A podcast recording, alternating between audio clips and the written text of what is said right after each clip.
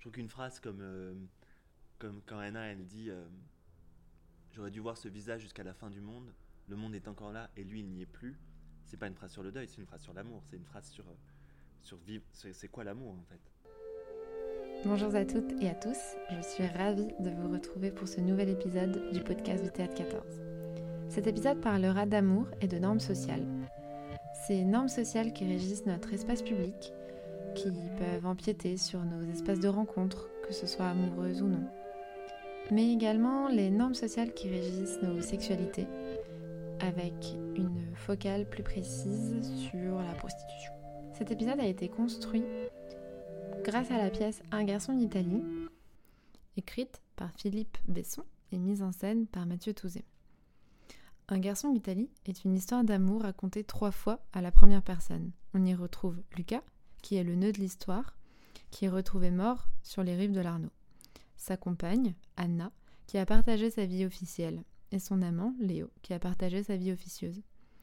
La mort de Lucas permet d'ouvrir une porte pour chacun pour se questionner sur ce qu'ils ont vécu et ce qui les a amenés à vivre cette histoire. J'ai eu le plaisir d'échanger avec Mathieu Touzé et Yu Minghei à propos de la pièce Un garçon d'Italie. L'amour,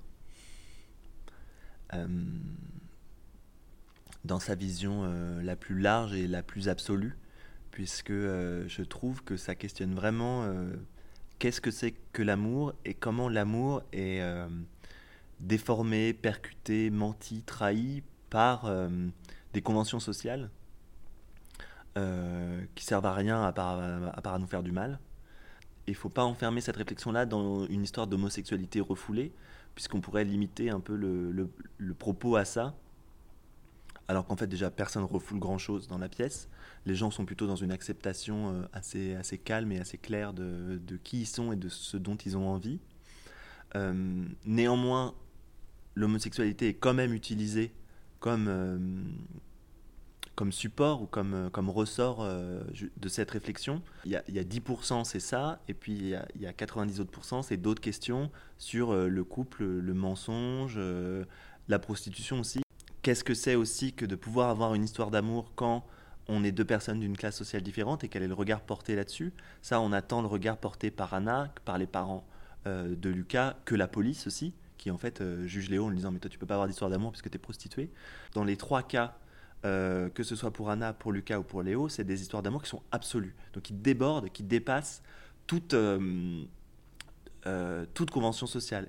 Et pour autant, malgré qu'ils aient chacun un amour très fort l'un pour l'autre, bah, ils souffrent quand même. Et finalement, la mort de Lucas, elle est presque un moyen de soulager. un moyen, c'est un moyen de soulager le fait que cet amour absolu ne peut pas être vécu en fait. À sa mort, Lucas laisse deux personnes derrière lui, Anna et Léo. Tous deux issus de mondes très différents. La pièce est organisée autour de leur rencontre, qui en fait un moment névralgique. Malgré leurs différences, les deux personnages partagent une histoire commune, celle qui les lie à Lucas. De ces relations naissent des questionnements sur l'amour, les normes sociales et plus globalement sur qu'est-ce que l'espace public. Moi je dirais plus que Léo, il est le silence d'Anna, en fait. C'est-à-dire que les deux, ils sont hyper complémentaires, en fait. Euh,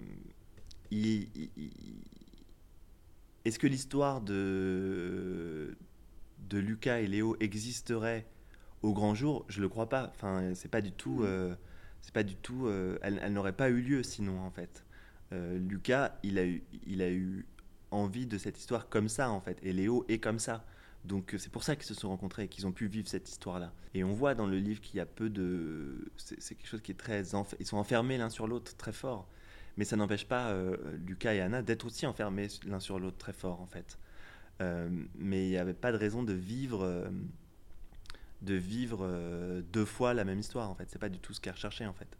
Il y a un complément, il y a un, retrait du monde. Je pense que les deux, enfin Lucas et Léo, ils, ils, se retirent du monde et c'est ça qui les qui les sauve et dans lequel ils se retrouvent. Et dans le monde, il, n'existerait pas en fait. Il y aurait pas euh, euh, parce que Lucas, de toute façon, il fait pas partie du monde de, de Léo dans son dans son environnement. Euh.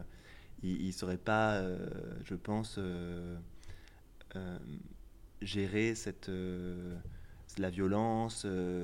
il gère, il gère non plus pas du tout la parole homosexuelle, par exemple. Léo la porte parce que Léo, il est ouvertement homosexuel depuis toujours. Il s'est battu pour ça, il a été violenté pour ça, mais il a, il l'a toujours exprimé en fait. Alors que Lucas, il s'est jamais construit une, personnalité homosexuelle. C'est pas qu'il le cache ou c'est pas parce qu'il a l'air de le vivre très bien, mais c'est que euh, son monde n'est pas comme ça, quoi.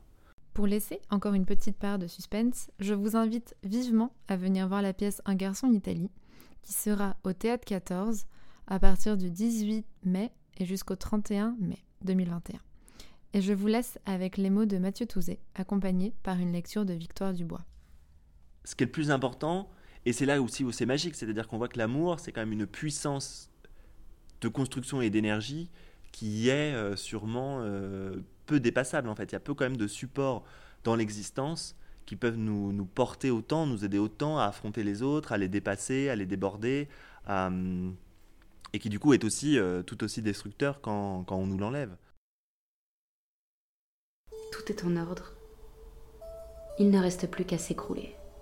Non, il y a encore les déclarations aux assurances, les papiers à remplir, des tonnes de papiers, des signatures à fournir, des autorisations et tout ce que j'oublie. Et puis il y a les gens à prévenir, tout le monde ne lit pas le journal, les amis, les proches, les lointains, répéter toujours les mêmes phrases. Lucas est mort, noyé. Oui, terrible. Une tragédie. Oui, si jeune. Entendre en retour toujours les mêmes phrases. Condoléances, toute notre sympathie. Si vous avez besoin de quoi que ce soit, nous assisterons aux obsèques, bien sûr s'écrouler, enfin pleurer, à chaudes larmes, pleurer toutes les larmes de son corps, c'est bien comme ça qu'on dit. Non, encore le téléphone qui sonne, des lettres qui arrivent, des télégrammes, des fleurs aussi. Tout le monde ne lit pas le journal. Insupportable ces fleurs, ce sera presque impossible d'en racheter un jour. Il faudra jeter tous les vases. Être terrorisé à l'idée de se retrouver seul dans l'appartement où il n'est plus, d'avancer au milieu du silence, dans les pièces vides et à d'autres moments.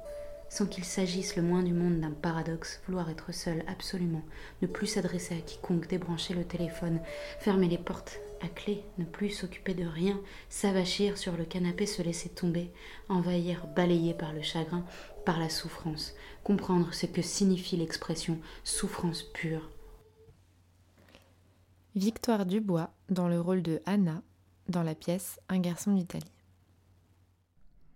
À partir de la pièce Un garçon d'Italie s'ouvre la discussion sur l'espace public, et plus précisément sur ce qui est possible ou non au sein de cet espace commun, et surtout à qui sont accordées les différentes possibilités. Avec Florent Chaussière, doctorant en géographie à l'université Gustave Eiffel, nous avons abordé la question de l'usage de l'espace public pour les personnes marginalisées, et nous avons questionné les normes qui régissent cet espace. Que l'espace public n'est en fait pas un espace d'indifférence, un espace d'égalité, de brassage, de mixité, comme il est parfois euh, présenté, mais au contraire, c'est un type d'espace qui est marqué par de multiples normes qui reflètent les rapports de pouvoir qui structurent euh, la société. Donc pour toute une série de groupes sociaux, l'expérience de l'espace public revient aussi à faire l'expérience de sa position marginalisée, de sa position euh, minoritaire. Pour évoluer dans le cadre hétéronormé que représente euh, l'espace public, les individus qui dérogent à la norme vont donc mettre en place un ensemble de stratégies pour négocier leur présence et leurs usages de cet espace. Donc on peut prendre ici euh, deux exemples de pratiques qui sont d'un côté la mise en place d'une autocensure, plus précisément d'un contrôle euh, très minutieux, d'une adaptation de son comportement en fonction des différents contextes dans lesquels on évolue. Donc tout d'abord l'enjeu de cette euh, auto-invisibilisation en quelque sorte, donc pour ne pas être identifié et faire potentiellement identifié comme euh, homosexuel et faire potentiellement l'objet d'insultes ou d'agressions, certains couples de personnes de même sexe vont alors ajuster leur comportement. C'est-à-dire qu'on va faire attention à quel moment on se trouve, à quel endroit on est, pour savoir si on s'autorise ou non, par exemple, un rapprochement physique, si on s'autorise de se donner la main, voire de s'embrasser. Donc c'est ce que la géographe Marianne Blidon appelle la casuistique du baiser. Donc c'est-à-dire cette euh, vigilance toujours euh, alerte, ce contrôle minutieux de la gestuelle amoureuse dans l'espace public qui est lié en fait à une évaluation euh, constante des risques potentiels qui pourraient accompagner une mise en visibilité de soi. C'est-à-dire que la condition minoritaire dans l'espace public, c'est le résultat à la fois d'une invisibilité représentationnelle, donc on a déjà évoqué auparavant, mais du point de vue de l'individu, ça conduit à faire l'expérience d'une hypervisibilité potentielle, qui est toujours présente. C'est-à-dire que dans la mesure où l'écart à la norme peut attirer le regard sur soi, l'individu se sent hypervisible. Et donc en ce sens, en fait, pouvoir jouir d'une indifférence à son égard dans l'espace public, c'est le propre du groupe majoritaire, puisque la norme se vit comme le fait de pouvoir ne pas faire l'objet d'une désignation, ne pas être catégorisé, ou ne pas susciter une attention particulière. L'espace public devient un lieu de négociation et de stratégie pour les personnes minoritaires. Avec le chercheur Clément Nicole, doctorant en géographie à l'Université Paris 1, nous avons parlé des lieux de rencontre amoureuses pour les personnes appartenant aux communautés LGBTQI. Cet exemple est l'illustration parfaite pour comprendre l'idée de négociation et de différentes pratiques de l'espace public. Ces lieux de rencontre, alors c'est peut-être un peu tautologique de le dire comme ça, mais c'est euh, un, lieu, euh, un espace qui va permettre aux gens de euh, se reconnaître comme, comme minorité sexuelle, comme homosexuelle et d'interagir dans, dans, euh, dans cette dimension, d'interagir entre homosexuels en tant qu'homosexuels. Ces lieux dans l'espace public, alors c'est des espaces qui sont avant tout détournés, c'est-à-dire que euh, pour tout un tas de raisons, c'est des lieux qui permettent, qui ont été appropriés par des homosexuels pour interagir et pour se rencontrer. Alors dit comme ça, c'est peut-être un petit peu nébuleux, je vais peut-être donner un peu des exemples qui permettent de, le comprendre. Quand on regarde l'espace parisien, par exemple, il y a un certain nombre de grands parcs qui sont depuis des dizaines et des dizaines d'années, dans certaines portions du parc, et eh bien, utilisés par des hommes pour interagir euh, et avoir dans certains cas aussi des relations sexuelles. On a aussi par exemple un lieu à côté du carrousel des Tuileries, donc voilà, très central dans l'espace parisien, qui est utilisé pour faire des rencontres. Et euh, ces lieux, alors euh, ça, fait un peu toute une mosaïque, c'est un petit peu un négatif de l'espace parisien parce qu'il y en a en fait un petit peu partout. Ils partagent tous un certain nombre de caractéristiques, c'est-à-dire qu'en général, ça va être des lieux qui sont relativement accessibles. Voilà, les grands parcs parisiens, c'est des lieux qui sont relativement accessibles. C'est des lieux aussi qui permettent finalement une certaine forme d'intimité. Encore une fois, là, dans un parc, est bien, il y a des bosquets, il y a des buissons, il y a des manières de se, de se dérober un peu du regard. Et puis, en même temps, c'est des lieux publics. Donc, comme c'est des lieux publics, bah, on est totalement légitime à y être. C'est-à-dire que euh, on est totalement légitime, on peut tout à fait aller se balader dans un parc. Et puis, il n'y a aucune, euh, aucune contre-indication.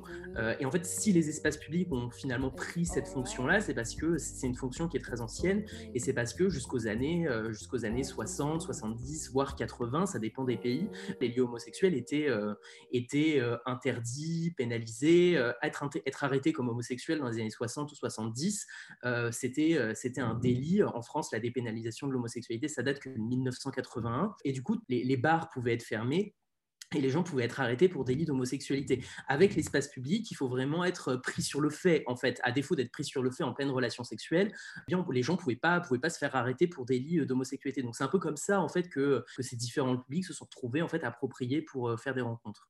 Après, je disais qu'il y avait aussi une, question de genre, au sens où, euh, bah, dans, le cas des gays, c'est extrêmement documenté, cet usage de l'espace public, parce que c'était le seul endroit, finalement, possible pour faire des rencontres. Ça se retrouve beaucoup moins dans les rencontres hétérosexuelles, bah, parce que les rencontres hétérosexuelles, elles se font en fait euh, partout, donc il n'y a pas de nécessité forcément d'espace dédié. Dans le cas des lesbiennes aussi, des rencontres lesbiennes, on ne retrouve pas du tout cette grande thématique d'appropriation de l'espace. Et ça, c'est lié à euh, vraiment à des questions de genre parce que euh, les lesbiennes en fait, sont aussi des femmes et du coup subissent un peu la double discrimination. Et c'est-à-dire que leur rapport à l'espace public est aussi un rapport féminin à l'espace public et où les femmes dans l'espace public bah, sont beaucoup plus contraintes que les hommes. Donc il n'y avait pas la possibilité, il a pas eu la possibilité en fait du fait de ces différents, les lesbiennes n'ont pas pu développer euh, des pratiques, euh, des pratiques similaires aux gays, quoi, parce que leur rapport à l'espace public est beaucoup plus euh, contraint.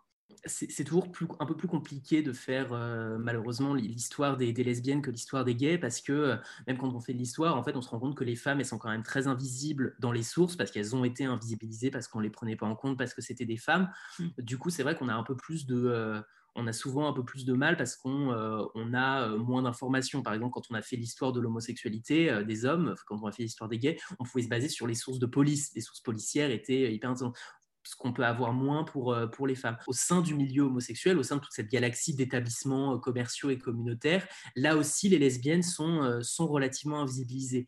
80% des, des bars homosexuels, en fait, sont des bars gays masculins. Un bar LGBT, il a 80% de chances d'être, en fait, avant tout utilisé par des hommes. encore une fois, c'est lié, à, lié à des contraintes de genre. On sait que les, les, bars lesbiens à Paris, ils étaient moins pérennes dans le temps parce que c'est des bars lesbiens et que, du coup, les, les femmes ont les femmes, les femmes ont des niveaux de revenus moins importants que les hommes, donc faut moins sortir dans, euh, dans, les lieux festifs. Comme en plus les femmes qui sortent bah, se font emmerder euh, en rentrant, bah, ça, ajoute à ces, à ces contraintes-là. Du coup, les territorialités euh, des lesbiennes sont un petit peu différentes de celles des gays au sens où elles, se basent beaucoup plus, elles sont beaucoup plus liées déjà à des, à des réseaux d'interconnaissance personnelle. Il y a quelque chose de beaucoup plus réticulaire en réseau, là où chez les gays, il y a quelque chose de très territorial et très lié à des espaces précis. On sait aussi que les territorialités lesbiennes sont beaucoup plus associées à des espaces domestiques, globalement. et voilà, espaces domestiques, réseaux d'interconnaissance personnelle, c'est plutôt ça les caractéristiques des, des. Ces différentes illustrations et stratégies de l'espace public ont été mises en place pour s'adapter à un espace inégalitaire où le rappel à la norme est symptôme de violence. Florent Chaussière nous éclaire sur les conséquences de ce rappel à la norme.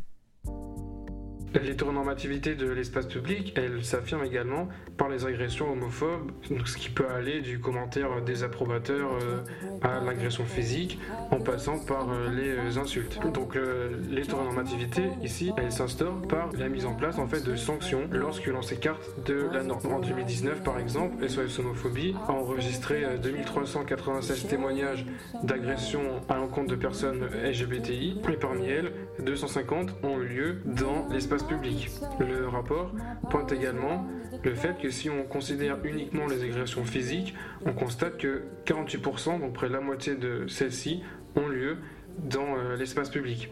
Donc bien sûr, euh, ces chiffres ne sont pas exhaustifs puisqu'il s'agit uniquement des euh, cas qui ont été reportés auprès de l'association, mais donc on peut imaginer que le nombre réel est beaucoup plus important puisque toutes les personnes ne vont pas forcément témoigner de ce qui a pu leur arriver auprès des SOS homophobie. Et donc avec ce cas des agressions, on voit ici clairement comment l'hétéronormativité de l'espace public fonctionne aussi par cette sanction lors de l'écart euh, à la norme. Il faut également euh, noter que des lois qui instaurent des nouveaux, qui ouvrent des nouveaux pans d'égalité ou l'existence de représentations ou d'une visibilité symbolique qui peut être accrue dans l'espace public euh, ne change pas forcément du point de vue des personnes minoritaires l'expérience qu'ils vont avoir de l'espace public, puisqu'elles peuvent toujours être exposées à euh, de telles agressions. La violence de l'espace public frappe également les travailleuses et travailleurs du sexe, appelés également TDS. Ces derniers ont été extrêmement fragilisés par les récentes lois. Au cours des recherches pour ce podcast, j'ai pu rencontrer Amar, qui exerce en tant qu'escorte et qui est syndiqué au sein du STRAS. Son interview est précieuse car elle permet de mettre en lumière un système qui est défaillant dans la protection des travailleuses et travailleurs sexuels. Clément Nicole me permet d'introduire la dernière partie de ce podcast en évoquant le lien entre la sexualité et l'espace public.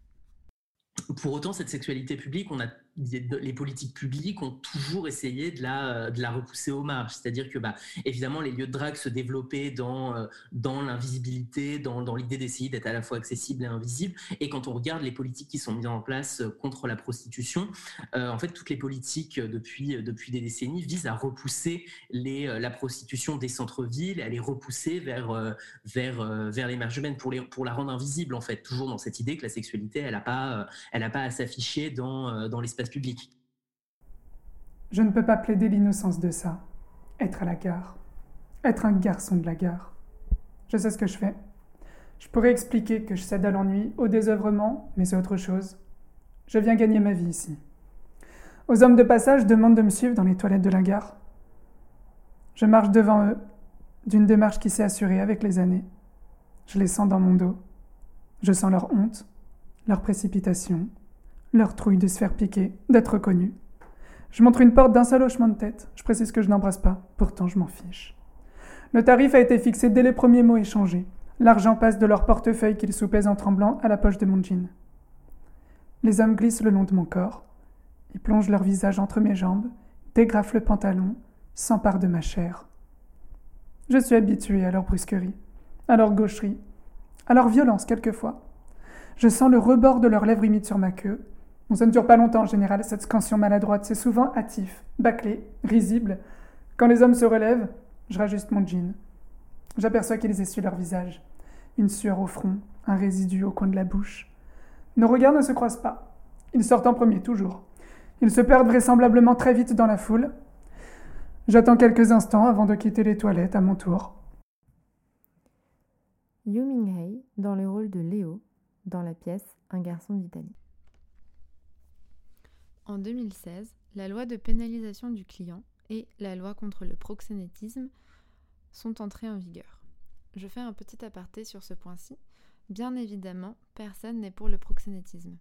Mais dans la description de cette loi, une personne qui louerait un appartement à une TDS pourrait être accusée de proxénétisme, car il tirerait profit de l'argent issu de la prostitution. Aujourd'hui, des propositions de loi viseraient également les sites hébergeurs des services d'escorte. Aujourd'hui, ces différentes lois mettent en danger les TDS et les poussent vers une plus grande précarité. Au niveau institutionnel, personne ne nous protège. Au contraire, on est de plus en plus exposé, notre santé est mise à mal, nos conditions de travail euh, sont mises à mal parce qu'on est obligé de s'isoler finalement de plus en plus, euh, d'aller dans des endroits qui sont plus en périphérie, finalement d'être moins protégés et d'être donc par conséquent exposé de plus en plus aux violences. Donc c'est valable pour les travailleuses qui, bah, par exemple, dans les bois, dans les rues, etc. Mais c'est aussi valable pour les, pour les escortes qui, ont, qui, ont, été touchées de plein fouet également par cette, par, cette loi. Vraiment, les activités du coup du Stras, elles ont été concentrées autour de cette loi qui a été très difficile pour nous, qui a été délétère euh, bah, de, multiples niveaux. Déjà, du coup, au niveau de notre santé, ça s'est euh, ressenti parce que, euh, évidemment, si vous pénalisez les clients, il va y avoir de moins en moins de clients qui vont être enclins à, demander des prestations sexuelles. Et du coup, ceux qui vont faire des demandes, c'est des personnes qui vont être plus enclins à négocier vos tarifs, vos pratiques et euh, donc au niveau de la santé, euh, ce qui s'est passé, c'est qu'on a eu de plus en plus de prestations on nous demandait euh, par exemple d'enlever le préservatif, de, donc de, faire des pratiques à risque finalement, et d'être de plus en plus exposé bah, à toutes les IST, MST. Donc ça, ça a été une des conséquences. Et la, deuxième conséquence principale, bah, ça a été la précarisation. Évidemment, vous avez moins de clients, donc vous êtes obligé d'accepter euh, des clients qui, qui négocient vos tarifs euh, évidemment à la baisse. Et comme vous n'avez pas le choix puisque vous devez payer le loyer, les courses et tout ça, bah, vous, êtes un peu coincé en fait euh, et, ça a eu un, impact vraiment très très fort et je pense même que, enfin c'est ce que, on n'a pas de quantification précise de, chiffres précis, mais dans les rapports qui ont été faits par exemple en, collaboration avec Médecins du Monde et tout ça, on, a vu que les travailleurs du sexe, finalement, ils étaient, euh, contrairement à ce que la loi voulait, euh, voulait faire, euh, plus exposés à, l'exploitation. C'est ce qui est assez logique finalement, puisque moi, plus vous enlevez de droits aux personnes, bah, plus elles sont exploitées. Face à la défaillance de l'État, des formes d'auto-organisation ont pris le relais et ont permis la création de multiples outils pour améliorer les conditions de travail des personnes concernées. Ces outils ont permis également de reprendre une visibilité propre et d'essayer de contrôler, ou du moins de produire, des discours qui sont en accord avec la réalité, ou qui permettent en tout cas de donner une autre version. C'est également ce qui a eu lieu en 1975 lors de l'occupation de l'église de Saint-Nizier à Lyon par des TDS, qui luttaient déjà contre la pénalisation abusive de leur activité. Cette lutte a permis de visibiliser un autre discours portant sur leurs conditions de travail. C'est déjà quelque chose de taré. Hein, pas de problème. Si tu veux chercher du travail, enfin, si tu voulais chercher un travail quand tu es dans la science publique, on disait un science publique, c'est déjà tous les défauts. Après, moi, j'ai décidé d'être mère célibataire, alors j'avais aussi tous les défauts. Et maintenant que je suis prostituée, alors c'est l'apothéose. Ça fait que j'ai 28 ans et depuis 28 ans, je prends tous les défauts que la Terre a pu créer. Hein.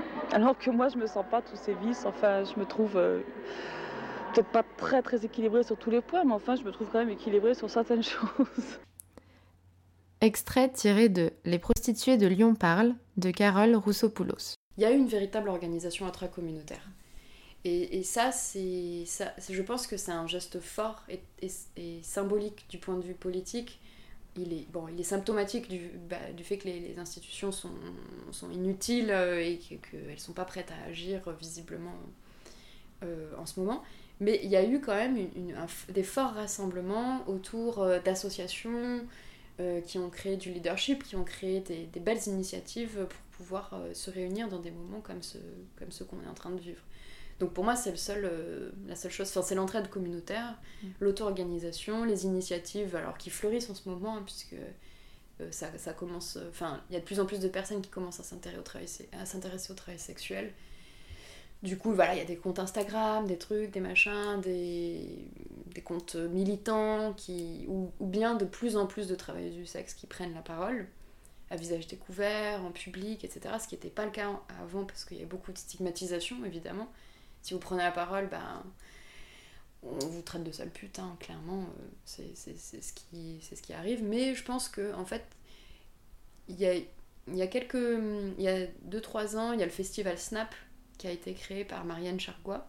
Et ça, je pense que comme c'était adressé à, tous les publics, ça a vraiment contribué à, comment dire, à changer les mentalités un peu sur le sujet, à déstigmatiser les professions et à dire bon ben voilà, euh, on est des travailleurs du sexe, euh, et, on peut prendre la parole, on peut en reprendre ce, caractère d'agentivité vraiment euh, dans, les représentations. On, en a marre en fait d'être représenté sans, qu'on nous demande notre avis.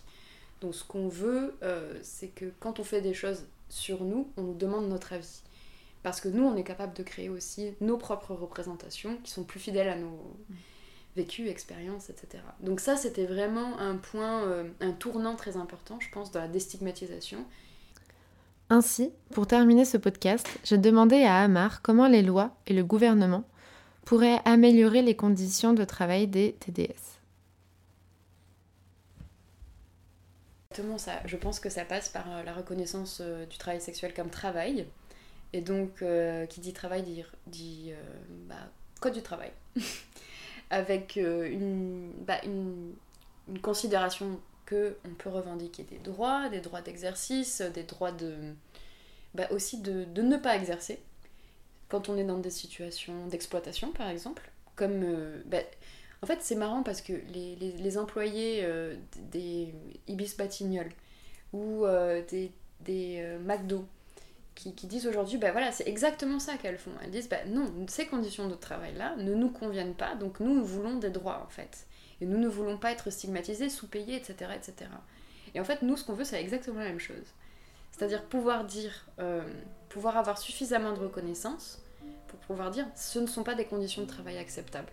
Plutôt qu'à chaque fois, on nous dise, oui, mais c'est pas un travail, c'est de la violence.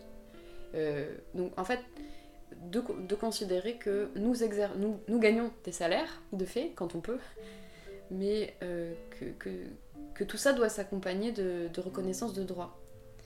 Euh, et, donc là, dans un monde idéal, si on reconnaît qu'on a des droits, déjà qu'on est des personnes, parce que c'est pas évident, on n'est pas que des victimes, on est des personnes, on exerce, euh, on a des salaires qui sont de plus en plus difficiles à, avoir et on se met de plus en plus en danger. Mais tout ça, euh, nous, nous, le faisons dans le cadre d'un travail. Parce qu'on gagne notre vie comme ça. Mais du coup, euh, le monde idéal, il dirait Ah oui, alors du coup, ce qu'on pourrait faire, c'est on va faire les lois avec vous, qui vous concernent, pour pouvoir euh, vous donner les droits auxquels vous pouvez aspirer, pour à la fois quitter le travail sexuel si vous le souhaitez, ou continuer dans des meilleures conditions.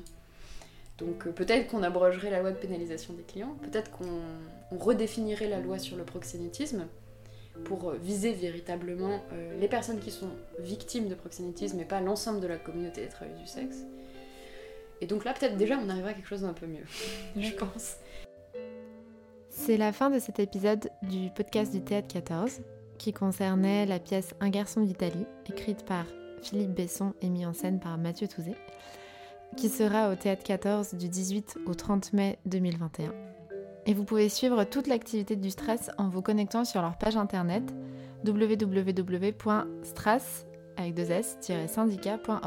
je voulais remercier toutes les personnes ayant participé à ce podcast. Mathieu Touzé, Yu Hei, Victoire Dubois, Florent Chaussière, Clément Nicole, Amar, et ainsi que Rebecca Meyer pour la musique et le mixage. Et c'était Michel Hermenko pour le Théâtre 14.